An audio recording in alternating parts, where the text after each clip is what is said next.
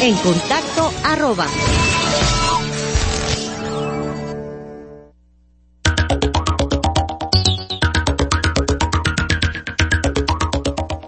Estimada audiencia, es Granados en la sana distancia. Muy buenos días. ¿Cómo estás, mi querida Marisol? A toda la gente que nos ve y nos escucha, los saludo con mucho gusto desde la sana distancia, por supuesto. Y ya para estos momentos, ya todos lo saben, me refiero al proyecto titulado Rescatemos a México, el supuesto plan por parte de la oposición para debilitar la 4T, que fue dado a conocer por el vocero de la presidencia Jesús Ramírez en la conferencia matutina del presidente Andrés Manuel López Obrador, donde indicó que los documentos llegaron a Palacio Nacional y en ellos se desglosa un plan de un supuesto bloque opositor amplio. Esto para desplazar a Morena del poder en las elecciones del año 2021. Y esto obviamente los usuarios de redes no lo dejaron pasar inadvertido y ha provocado diversas reacciones. A través de las etiquetas BOA y todos somos BOA, la mayoría de burla e incredulidad, obviamente la referencia que más se ha usado con este movimiento es la de la famosa canción La BOA de la Sonora Santanera. ¿Y de qué va BOA? En resumen, es un plan de acción de 12 puntos donde se destaca que se buscará acordar con las dirigencias del PAN, PRI, Movimiento Ciudadano, PRD y organizaciones afines la postulación de candidatos únicos en los distritos electorales federales de mayor rentabilidad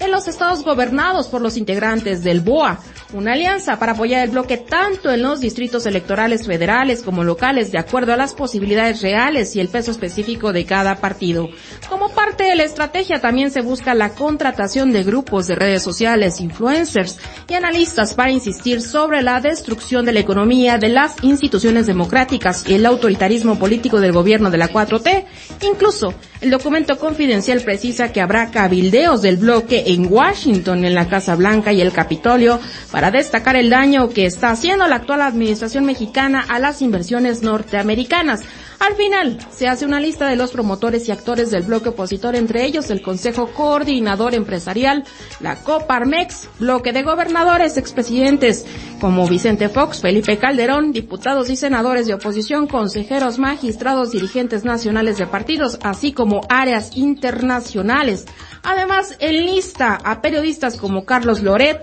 Pablo Iriar, León Kraus, Denis Dresser, Héctor Aguilar Camín, Jorge Castañeda, Amparo Cázar, León Zuckerman, Consulta Mitowski y Víctor Trujillo Broso. Y algunos de estos supuestos involucrados en este movimiento ya se han pronunciado al respecto y han negado dichas acusaciones. Pues sí, vaya bomba la que se dio a conocer el día de ayer en la conferencia matutina con este supuesto, porque todavía habrá que esperar que se autentifique este documento que enumera 12 puntos para derrocar el actual gobierno antes del 2024. El trascendido fue leído por Jesús Ramírez Cuevas, encargado de la Oficina de Comunicación en la Presidencia de la República, y así como iba pues enumerando cada uno de los puntos que integran esta estrategia política y de propaganda para desbancar al partido Morena de las cámaras de diputados y senadores y al presidente Andrés Manuel López Obrador en su revocación de mandato en 2022. Asimismo fue creciendo la tendencia hashtag yo soy Boa y hashtag todos somos Boa etiquetas que fueron utilizadas tanto de manera seria por quienes no son seguidores del presidente Andrés Manuel López Obrador, pero también por quienes adoptaron estas etiquetas para hacer cualquier cantidad de burlas, comentarios sarcásticos y por supuesto los ya famosos memes. Ya por la noche nació la etiqueta Boa de Corruptos que a las 11 de la noche se ubicó en la posición 2 de las tendencias nacionales con más de 20 mil tweets. Importante decir que los firmantes que ayer nombró Jesús Ramírez Cuevas prácticamente todos, todos se han desmarcado de este documento y negaron que forman parte del BOA, el tema que sacudió las redes sociales esta semana, mi querida Marisol.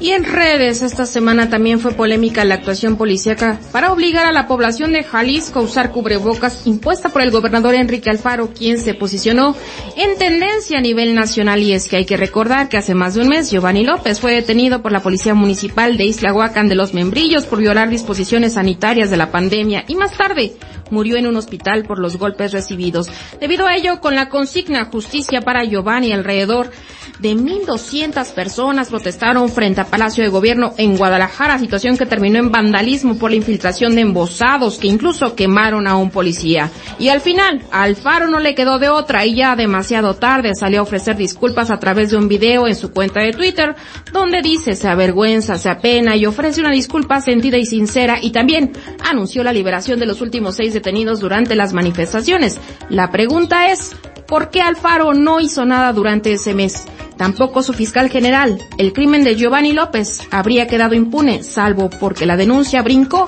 de las redes sociales a los medios de comunicación y por supuesto a las calles. Hashtag Alfaro libéralos ya y hashtag Alfaro asesino, las etiquetas que fueron usadas desde el pasado jueves cuando se dio la primera de las manifestaciones en las calles de Guadalajara el gobernador de Jalisco ha utilizado desde entonces su cuenta de Twitter para informar el seguimiento de este caso. Desde el jueves por la noche cuando acusó al gobierno federal de orquestar las protestas hasta el sábado cuando dijo en un video mensaje que el crimen organizado había infiltrado su policía, lo había desobedecido también y que la represión no había sido ordenada desde la oficina de gobierno. Pocos mensajes de apoyo al gobernador de Jalisco se leyeron en Twitter, pero uno de los especialmente comentados, el del historiador Enrique Krause, que escribió el gobernador Enrique Alfaro honra la tradición liberal de Jalisco. También Mariano Otero enfrentó gallardamente el acoso injusto del gobierno y pasó a la historia por resistir a lo que el gobernador de Movimiento Ciudadano Enrique Alfaro contestó también mediante su cuenta de Twitter con el siguiente mensaje y citando el tuit del director de la revista Letras Libres, nunca olvidaré estas palabras, dijo el gobernador, de un hombre al que admiro y respeto, un intercambio de espaldarazos que fue altamente referenciado y comentado en todas las redes sociales.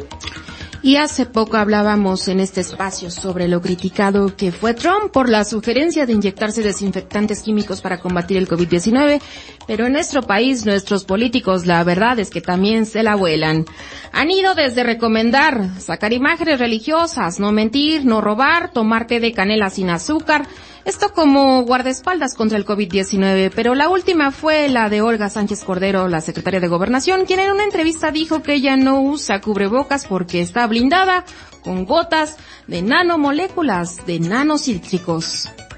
Pues sí, la verdad es que las nanomoléculas de cítricos, dijo la Secretaría de Gobernación, una alternativa que el subsecretario Hugo López Gatel ya dijo que no tiene sustento médico ni científico que pueda ser avalado, pero que la Secretaría Federal dice estar utilizando y así justificó el no usar cubrebocas, una declaración que se da pocas horas antes de que el director del Instituto Mexicano del Seguro Social, Zoé Robledo, haya confirmado su positivo a COVID-19, situación que también fue altamente referenciada en redes sociales, en Twitter, declaración que encendió también los focos rojos en Palacio Nacional y regresó a la palestra digital el tema el presidente de la República está en riesgo, debe hacerse pruebas de coronavirus o no. Él dice que mientras no haya síntomas, no tiene caso la prueba y en eso nos quedamos, maestro. Así es, Saúl, ¿qué te parece si revisamos las etiquetas que son tendencia este miércoles? Claro que sí, esta mañana pues se anuncian varias tendencias, ¿no?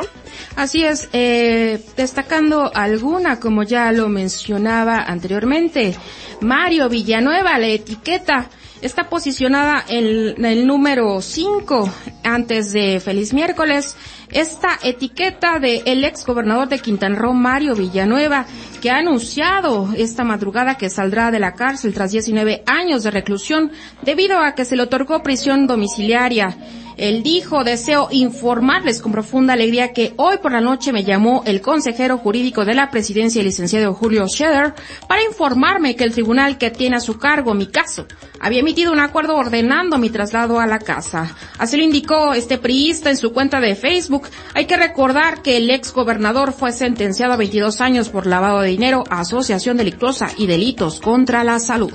Eso por un lado, también pues el día de hoy leemos entre las tendencias más importantes las siglas de la Universidad Nacional Autónoma de México, la UNAM, es que este día se dio a conocer los rankings de la World University 2021 y pues la sorpresa es de que eh, la Universidad Nacional Autónoma de México regresa a una de las 100 mejores universidades del mundo dentro de este ranking. Y es por eso que pues la UNAM se encuentra en este momento en la posición número 9 como de las tendencias más importantes de Twitter. Se dice que es la mejor universidad de América Latina y obviamente la número uno en el país. Y hasta aquí nuestra colaboración, Esaú. Muy buen día para todos y por la recomendación que le hacemos cada ocho días, manténganse en su casa, quédese en casa, solo salga si es necesario y use cobrebocas si así lo va a hacer. Y siga con la sana distancia. Por supuesto.